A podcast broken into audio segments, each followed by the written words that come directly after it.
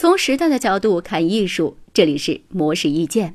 二零一八年一月十九号，八五后艺术家臧坤坤在瑞士苏黎世举办了首次海外个展。在这次展览的作品当中，类似宣传栏、井盖、不锈钢门把手等现实生活当中常见的东西，被他重新组合、重新放置在不同于日常的场景当中，却让观众产生陌生的感觉。对于臧坤坤来说，通过这个展览，想要达到的效果是让携带既有经验的现实之物走出常规，闯进美术馆，从而产生新的意义。变化一直是臧坤坤创作的灵魂。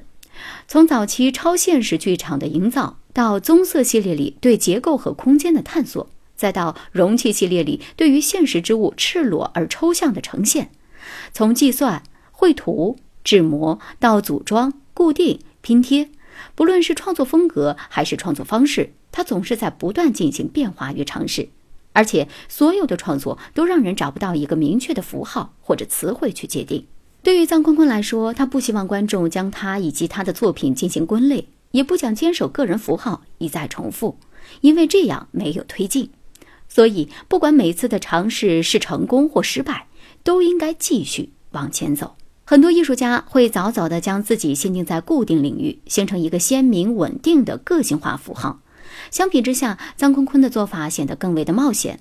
但是在臧坤坤看来，创作就是在冒险，想法会在不断试错当中发生变化，即使因此出现意外，也会被刻意保留着。而且，当这种意外和最初的想法进行对照，或许能生发出一种奇异的美学。